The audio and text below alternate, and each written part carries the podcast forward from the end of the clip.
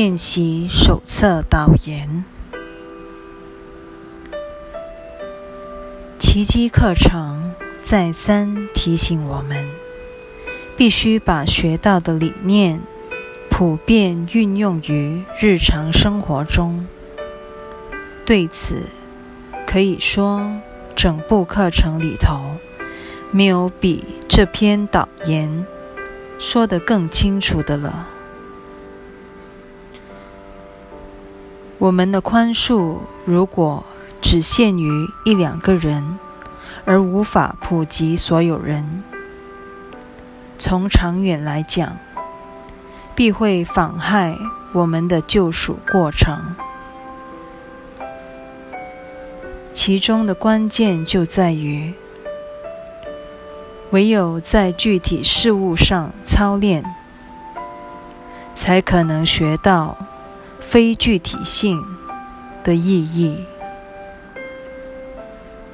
这种吊诡贯穿了整部课程。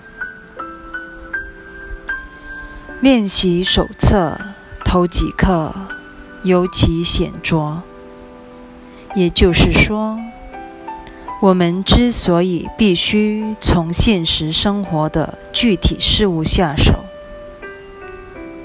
其目的所在，即是要帮助我们明白每一件事的最终意义，乃是非具体性的。这就是普遍运用的原则。借用前言所举的例子，我们好似一群初学基本算术的学童。需要借由种种例题来练习数字的运算。练习纯熟之后，只要是世间想得出来的数字，我们都知道如何加减乘除。所以说，我们必须从具体的例题开始操练。才能把握普通运用的技巧。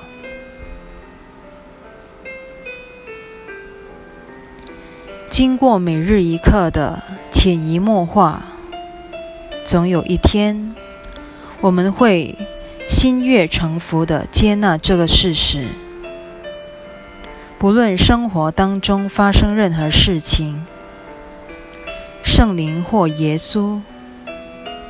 都能助我们一臂之力。当然，这绝对不是指具体或形式层次的协助，他们只会帮助我们解除自己心目中对问题起因的看法。正如耶稣向笔录奇迹课程的海伦所说。那个起因必与分裂之念脱离不了关系。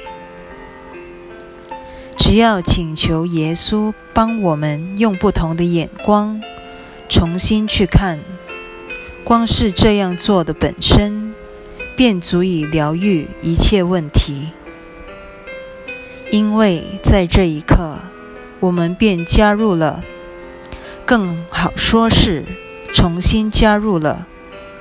爱的阵容，可还记得先前说的？我们曾想与爱一刀两断。这个分裂之念，其实是原初天人分裂的余想而已。而这一念在心内激起了极深的罪疚感，最后。不得不投射出去。瞬间，眼前果然出现了一个跟我们心灵好似完全扯不上关系的问题。也因此，唯有把自己具体的挂虑带到他们抽象，或说非具体的临在中，才解决得了真正的问题。如果我们感觉不到他们的协助，表示我们已经隐藏若干具体的东西，不想让他们知道。事实上，每个人心里都有某个底线或禁区，我们会打出止步的警示牌，请勿再靠近了。这一项是绝对碰不得的。后文很快就会让大家看出，练习手册头几课的设计，恰恰是想帮我们跨越这种障碍。这是我们迟早要面对的挑战。毕竟每个人都一样，对某些人比较容易包容或宽恕。对另一些人，则恨不得把他们宰了。有些事件乐意向耶稣求助，另一些状况则希望他别多管闲事。耶稣在正文的结尾如此描述旅程的尽头：从此。再也没有一个幻象值得信任，再也没有一点黑暗遮蔽得了基督的圣容。容我重述一遍练习手册，尤其是前面几课，就是要帮我们了解，在耶稣面前，切莫隐藏小我思想体系。任何一个幽微的角落，否则我们无异于掩护了整个小我。好，让我们进入导言吧。阅读时，请勿忘记，这些解说只是引导你进入每日练习的指月之指。帮助你研读或运用知识，知道该往哪儿去看，如此而已。练习手册开门见山，便为我们点出它与正文的关系。我在序中已经引用过下面这一段话：正文中所提供的。理论基础是练习手册中不可或缺的架构，它赋予了每个练习的意义。然而，你必须亲自操练这些练习，才可能达到本课程的目标。没有经过锻炼的心灵是无法成就任何事情的。这本练习手册的目的。即是遵循正文的要旨，来训练你的心灵如何思考。奇迹学员常犯的一个严重错误，即是忽略了正文与练习手册的关系。不少人以为操练练习手册就等于在修奇迹课程。最近还有一位新读者，印象中好像是一位心理学家，来信兴奋地想要修一年的培训课程。他甚至还没开始操练课文呢，就不知从哪儿听到练习手册给了一年份的培训内容，以致认定这是一年的。奇迹课程，我们大概都还记得练习手册拔中这一句话。这个课程只是一个起步，而非结束。的确如此，练习手册的宗旨只是训练我们的起心动念。带领我们踏上归乡旅程的一个起步。此后，就有赖于耶稣或圣灵指引我们，透过现实生活的具体挑战来学习此生的功课。如此，方能在归乡路上百尺竿头更进一步。然而，若无正文的基础，练习本身难以彰显出它的深远意涵。练习手册的每日一课是借由正文的理论基础而赋予内涵的。为此之故，切莫拿练习手册的说法来取代正文的教诲。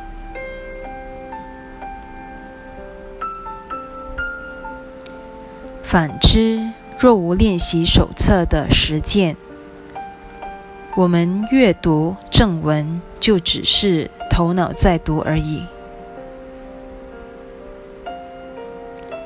前文已说了，练习手册的目的是在训练心灵如何思考。这段心灵培训课程包括两部分，其一。我们心内有两位导师，而非一位，等着我们选择。其二，了解向正确的老师圣灵求助，而抵制错误的老师小我的真正含义，由此而领悟出第一百九十三课所说的。一切事情都是上主、圣灵要我学习的课程。宽恕奇迹课程就是训练我们认清世间所发生的一切都是促进我们学习的大好机会。这就是所谓普遍运用的道理。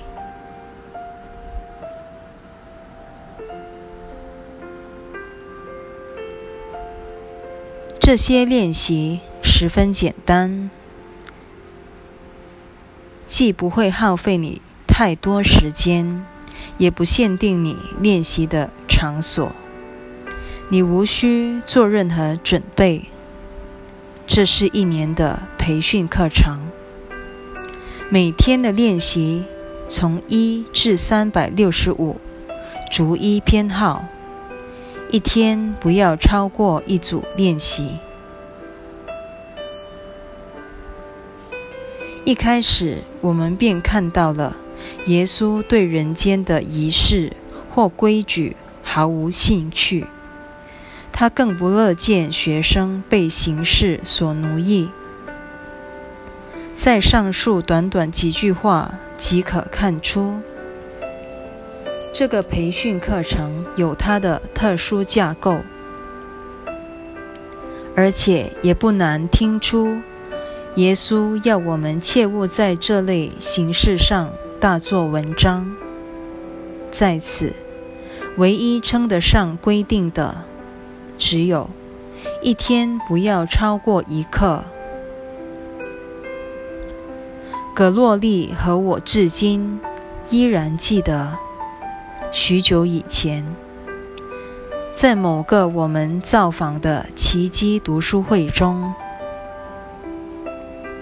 一位年轻女士很得意地宣布，她把整部练习手册浓缩为一套二十四小时的课程。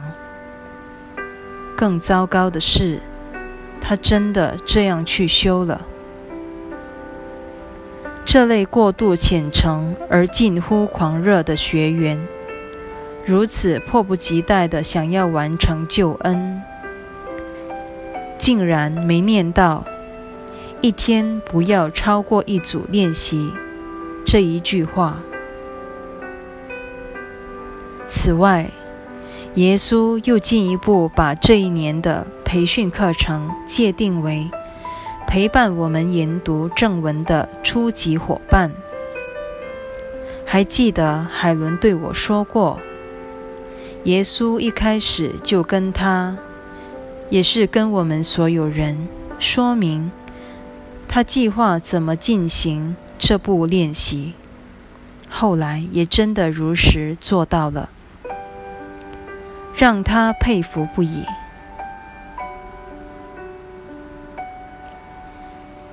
练习手册分为两大部分，上篇致力于化解你目前看待事物的心态，下篇则以活出正知正见为目标。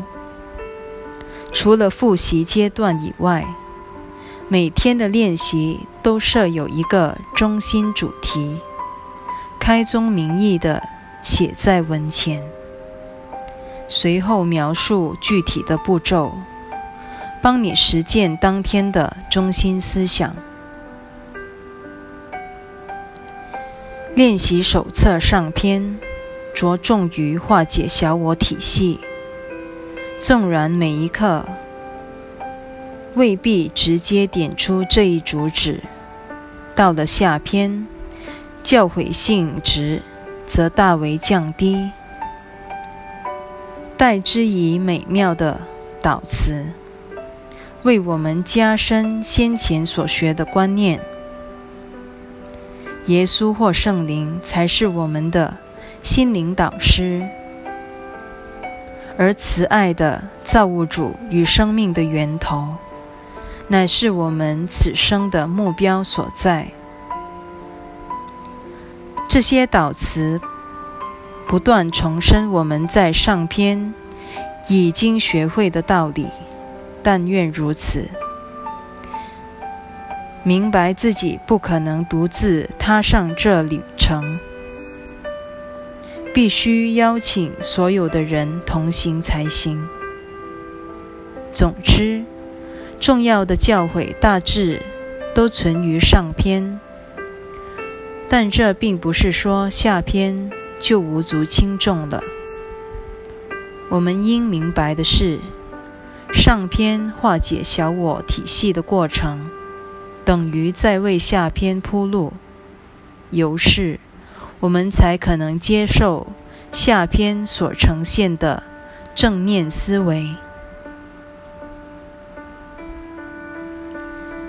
最前面这几课的设计可谓用心良苦，它让我们明白自己多么无知，简直什么也不懂，而且我们自以为是的那些知见，根本。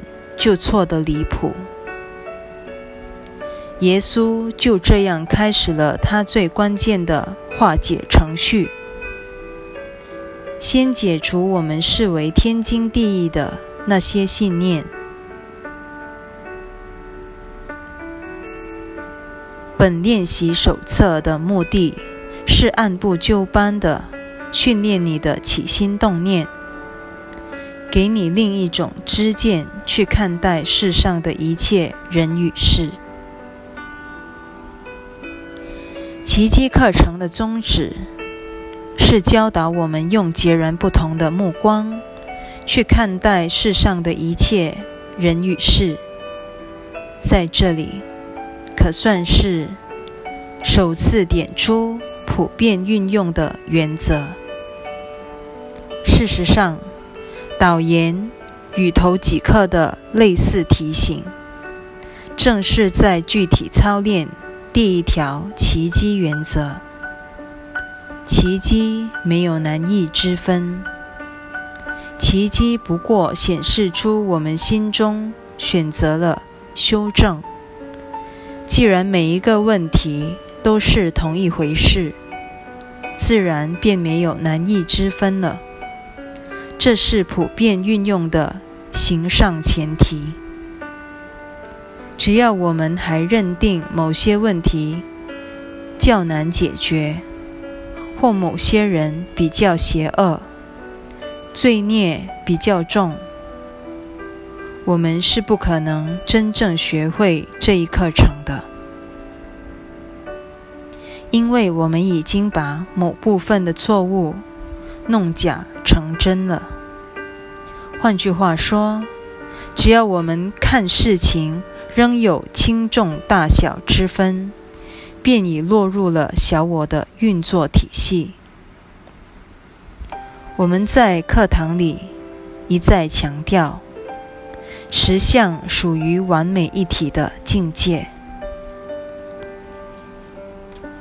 天堂内绝无分别对立。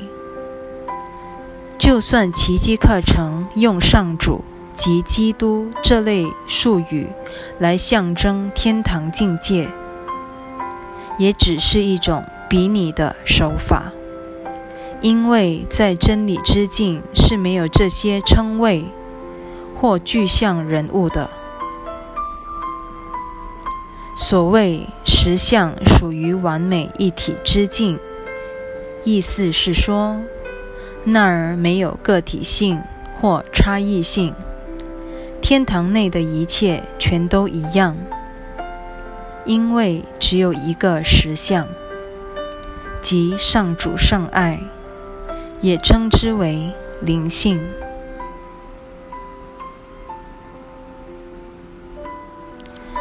反向推之，我们所犯的错误也只有一个。在取代真相那一节的第三四段，耶稣解释得很清楚。纵然表面看来错误好似不止一个，但这也丝毫改变不了事实真相。自从心灵分化之后，仿佛幻化出纷纭万象，继而延伸出种种有待解决的问题。也因此，我们才意识不到它们全都源自同一个错误。正因如此，容我跳到第七十九课及八十课。耶稣告诉我们，只有一个问题，也只有一种解决办法。那一个问题就是我们相信自己可能与上主分开，而唯一的解决办法便是救赎，也就是分裂不曾发生过。这个观念可说是练习手册。所有练习的形上前提，也是耶稣在正文一开头提到的奇迹没有难易之分。立论所在，凡是读过《暂别永福》的读者都知道，奇迹课程的笔录原稿并不是目前出版的形式。原稿一开始其实是耶稣向海伦说：“这是阐释奇迹的课程，请记录下来。”然后即刻跳到奇迹原则。关于奇迹，首先应该知道。奇迹之间是没有难易之分的，这是奇迹课程的首要原则。因为书中所有的教诲，不论在谈圣灵或小我，全都发轫于这一前提。为此，练习手册的目的。就是要我们具体看清自己是怎么看待每个人及每件事的。最前面几课，甚至连人都不看，只要我们去看桌子、衣架、窗子这些东西，其实看人也好看东西也好，并无差别。为什么房间里的一切东西不具任何意义？为什么我们不了解自己所看到的一切？只因我们不只认为它们是不同的东西，而且还认定这些差异分分明明、举足轻重，是不容我们忽视的现实。所谓普遍运用，就是要我们透过自己的种种关系以及对事情的具体看法，慢慢领悟出每个人其实完全一样，因为每个人的存在目的都是同一个。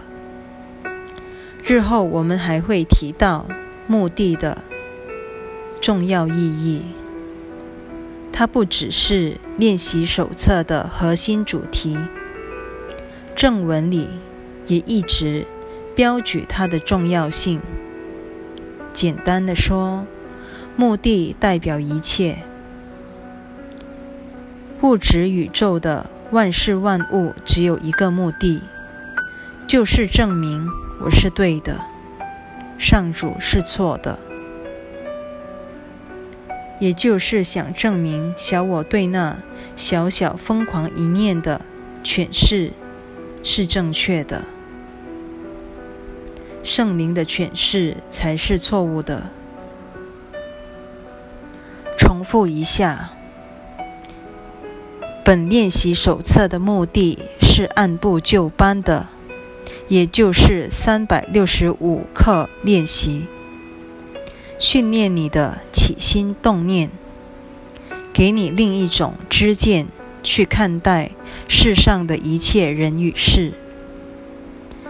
这些练习有意帮你将课程生活化，使你明了，原来每一刻都能够同等的运用在你所见的一切人与事上。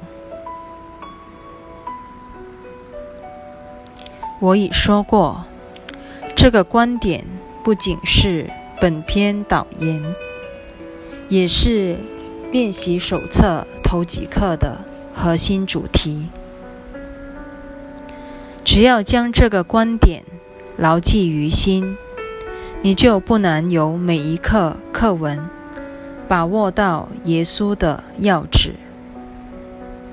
他除了在导言如此强调。其实，所有的练习也都离不开普遍运用这一原则。我们确实需要一套有系统的课程，来训练自己的起心动念，以及如何重新思考，因为它跟我们目前的思维方式完全南辕北辙。只要我们还相信自己是一具身体，表示我们必然瞩目于分别差异。为此，我们必须认真操练，才可能意识到自己一切的所知所见，竟然全出于一套错误的思维方式。说它错误，只因它出自小我。而小我存在的唯一目的，就是保全我们的个体价值。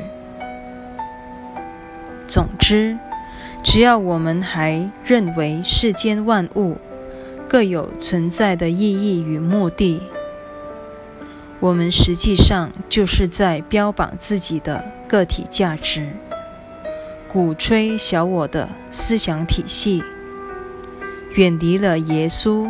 传授的圣灵体系，却浑然不自知。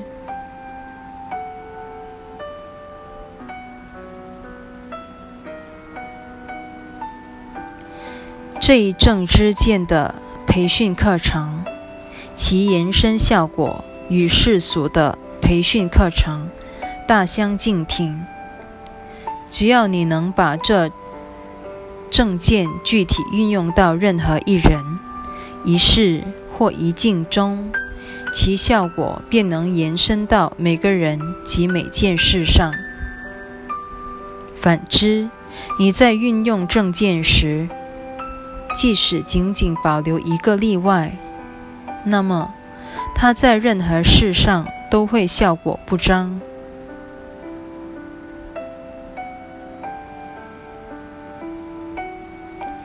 耶稣在此告诉我们：世间所教导的套用功夫，往往局限于某一领域，而非放诸四海皆准的法则。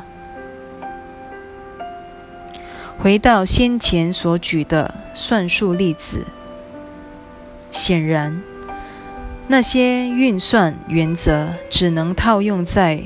数字上，又比如，学会了开车以后，便几乎能驾驶所有的车子，但驾驶技术无法帮你消除罪疚，也无法提升你的烹饪技术或书写能力。它只表示你学会了驾驶汽车而已。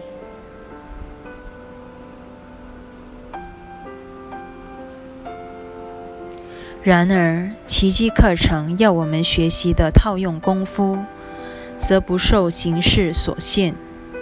它所套用的范围是全面的，而且毫无例外。只因世间万物全是同一回事。这段引文最后一句话，即使仅仅保留一个例外，那么。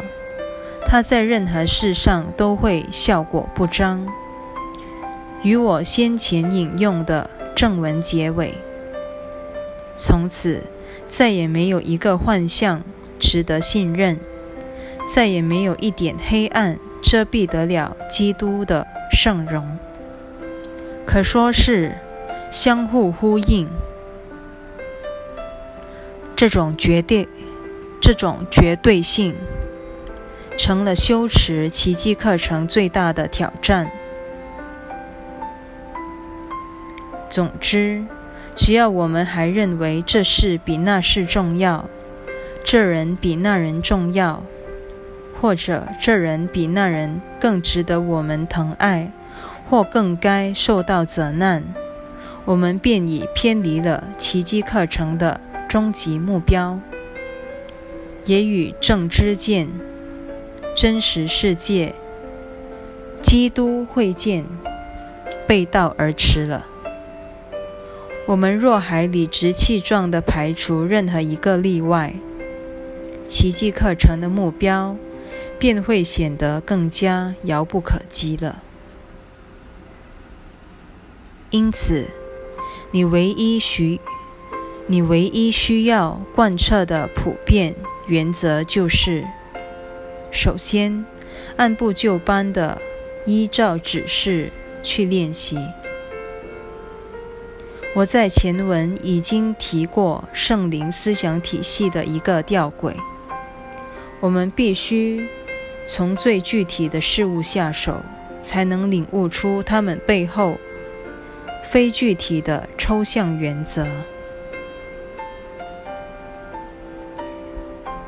比方说，我们得先学习如何活在时空世界，才可能领悟出这个时空世界原来是不存在的。这是奇迹灵修最殊胜的地方。他从不要求我们否认世上的经验，故意视而不见自己的身体、感受、想法或周遭的经历。他只是教导我们如何为每一件事赋予新的意义。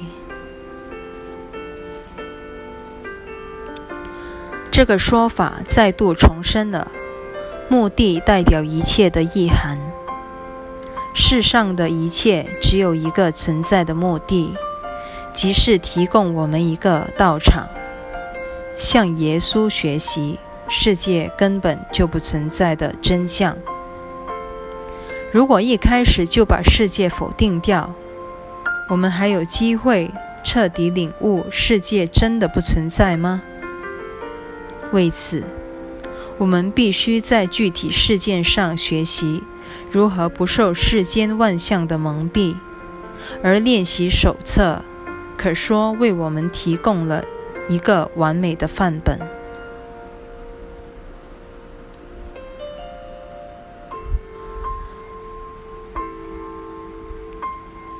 这是帮你把当天的概念普遍运用于你所在的任何场景，以及所涉及的每个人或每件事上。我一旦明白了这个桌椅的所有意义全是我自己赋予的，便不难明白我在其他林林总总的事物。也一样赋予了各式各样的意义。耶稣后来又以茶杯为例：当我早上喝一杯茶或咖啡时，我会意识到自己对这个杯子的看法，其实是基于过去的经验。因为如果我是这辈子第一次看到杯子，一定不知道如何使用它。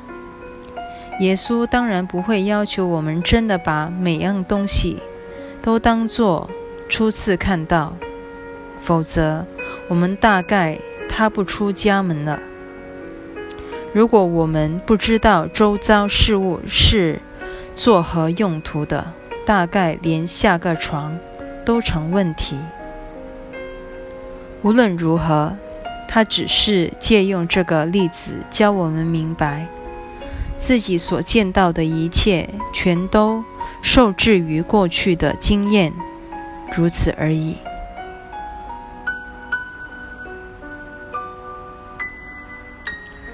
我在前言已经解释过了，小我的时间观，也就是我们过去、现在与未来的日常经验。不过是小我最旧具思想体系投射出来的幻影而已。一切始于心内的最旧具投射出去后，才形成这个大千世界的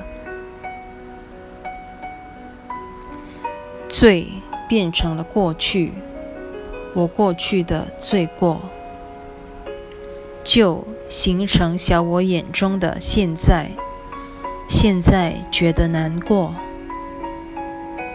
恐惧，构成了未来。我害怕自己罪有应得的惩罚。为此，当我们说，在这杯子上，我所看到的只是过去的经验，我们其实是在说。我相信了罪的存在，因为罪与过去是同一回事，代表着分裂的冤首。不过，耶稣这种说法可不是要我们一端起茶杯就想到自己把罪当真而内疚不已。他只是要帮助我们明白。这是我们在人间一举一动的终极企图。我们必然听信了小我整套的思想体系，才可能反射动作一般，想都不想就知道这杯子的用途何在。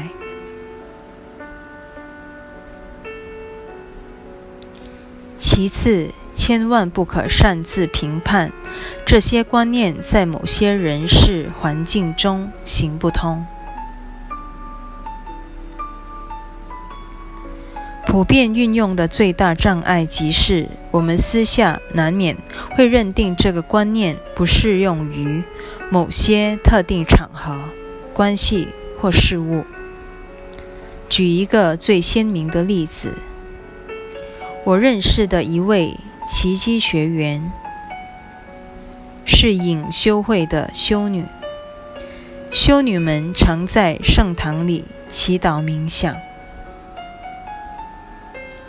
天主教徒都知道，圣堂里供奉着圣体柜。信徒相信圣体柜中的圣饼是耶稣肉体的真实化身。对天主教徒而言，那是世上最神圣之物，因为它就等同于耶稣本人的灵在。这位修女早晨独自在圣堂冥想时。开始练习第一课，他环顾四周，一一练习。我在这世界上，这房间内所看到的，不具任何意义，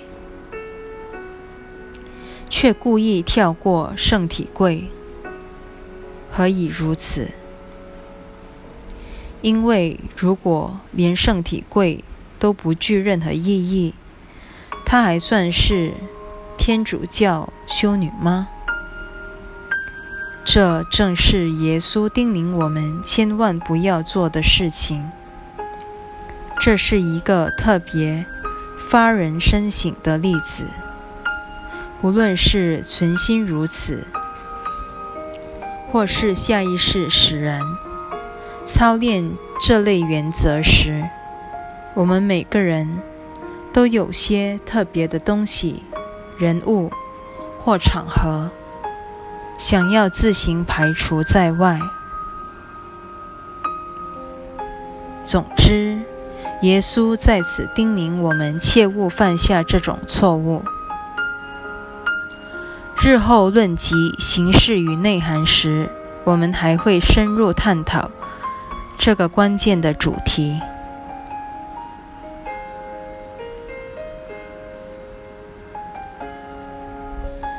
这会妨碍此培训课程的延伸效果。证件的基本特性即在于它的无限延伸性，这与你目前看待事物的心态恰恰相反。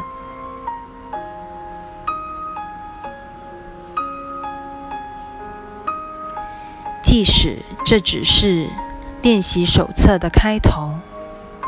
我们便已看到，耶稣不厌其烦地重复同一观点，正文也一样，类似的主题不断出现于同一章、同一节，甚至同一段内。只因我们跟小我认同得太深了，动辄便会视而不见。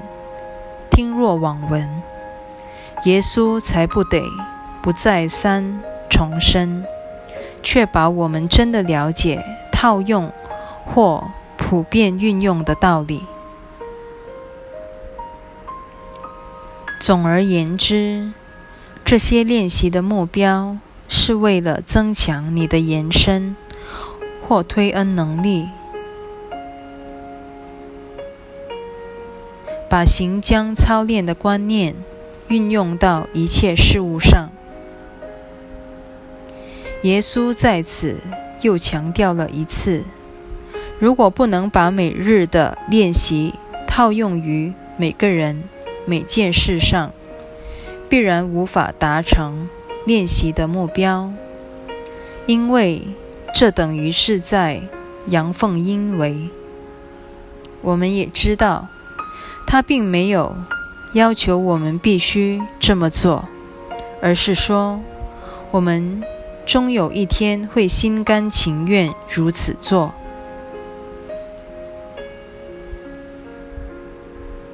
如果我们这群学生能够立刻做到的话，他就不用为我们编写整套的练习手册了。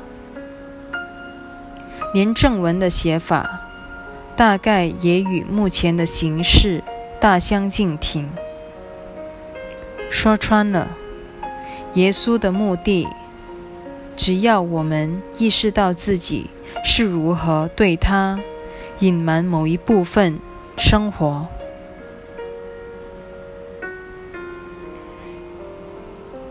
只许他帮忙一些事情，而不让他插手其他的事。耶稣在此要求我们对自己诚实一点，才能看清自己是如何将某些事剔除于宽恕的对象之外的。如此，我们才有机会进一步追究自己那样做背后真正的动机所在。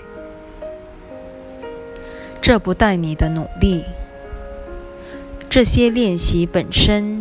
即具有放诸四海皆准的必备条件。这一段话有两种解释。首先，耶稣说的是，这部课程不需要投入太多时间与精力。如果你过于投入，表示心态可能发生了若干偏差。不论你是在学习新的观点，或想要解除过去学来的某个习性，如果过于勉强或奋力，你显然已经把此事过于当真，那你就更难化解它了。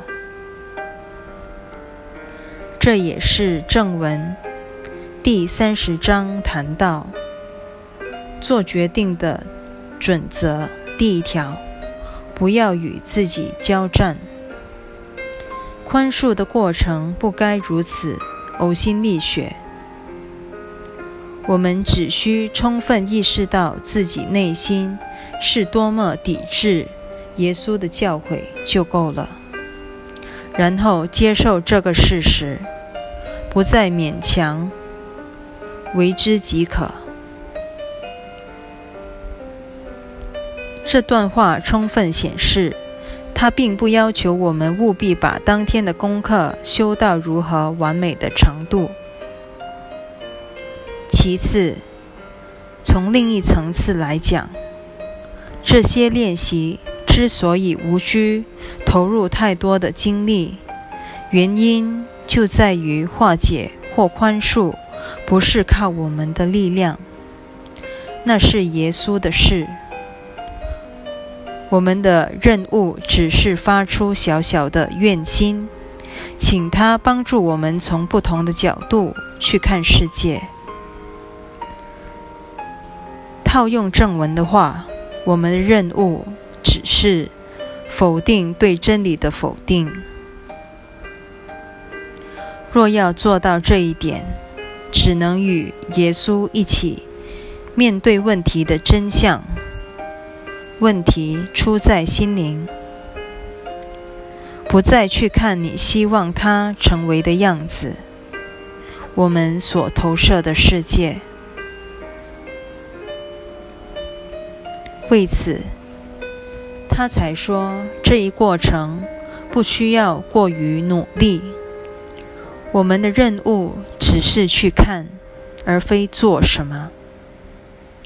到了。第二十三课，我们还会一而再、再而三回到这一主旨。练习手册中有些观念恐怕会令你感到难以置信，有些则有耸人听闻之嫌。这些都无妨，你只要按照指示去运用这些观念即可。请勿妄自评判，只要你发挥其用，就在运用之际，你会看出它的意义，明白它真实不虚。你只需记住这一点：你不用相信或接受这些观念，甚至无需心怀好感。某些观念还可能会激起你的抗拒心理，这一切都无妨，亦无损其有效性。在运用练习手册的观念时，绝不允许自己擅自设定一些例外。不论你对这些观念有何反弹，利用这些反弹来练习吧。他所要求的仅仅如此而已。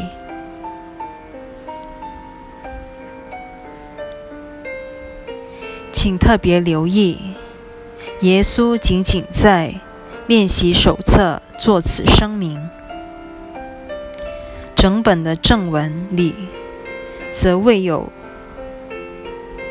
类似的说法。他要表达的是，我们可以不了解练习手册的理念，只要信任他，按照他说的去做，就成了。然而，正文则非如此。他强调我们要深入了解正文，而且务必仔细推敲他的教诲内容。由于正文是为奇迹课程打下理论基础，而练习手册旨在训练起心动念。故他并不要求我们非得如何钻研其中深意不可。他告诉我们，不要让自己陷入争辩。你不用相信或接受我所说的，也无需心怀好感，只要按照我说的试着去做，如此就成了。无论如何。这个讲法并不是一项规定，反倒是劝慰的成分居多。这样一来，耶稣就可以从后门溜进我们的心里。他知道，只要我们肯依照他说的去做，迟早会明白他说的这一点，一点也没错。到时自然不会跟他斗嘴争辩下去了。可以说，他真正想说的其实是：既然你是我这门课程的学生，我便假定你真心想学习奇迹的真理。如果你不喜欢我教导的，大可转修其他的课程。但只要做我的学生一天，请你别把某些事件视为例外。唯有如此，我才可能教你看清这些原则，确实是放诸四海皆准的，绝无例外可言。此刻，我们总算准备好进入练习本身了。操练之际，不妨多留意一下，耶稣如何反复说明相同的观念，处处呼应普遍运用的原则。尤其前面的几课，以最具体又现实的方式，巧妙地点破我们如此坚信不疑自己是与众不同的个体生命。这些练习会让我们意识到，上述想法可说渗透了我们所有人生经历的每一面相，即使是最平凡的生活层面也不例外。因此，当我们阅读及操练这几课时，不妨好好深思它所暗示的：我们是如何以及。为何活成目前这副模样的？只要留意一下我们是如何看待事情的，便不难体会自己的所知所见暗藏着多么深的分裂思想体系了。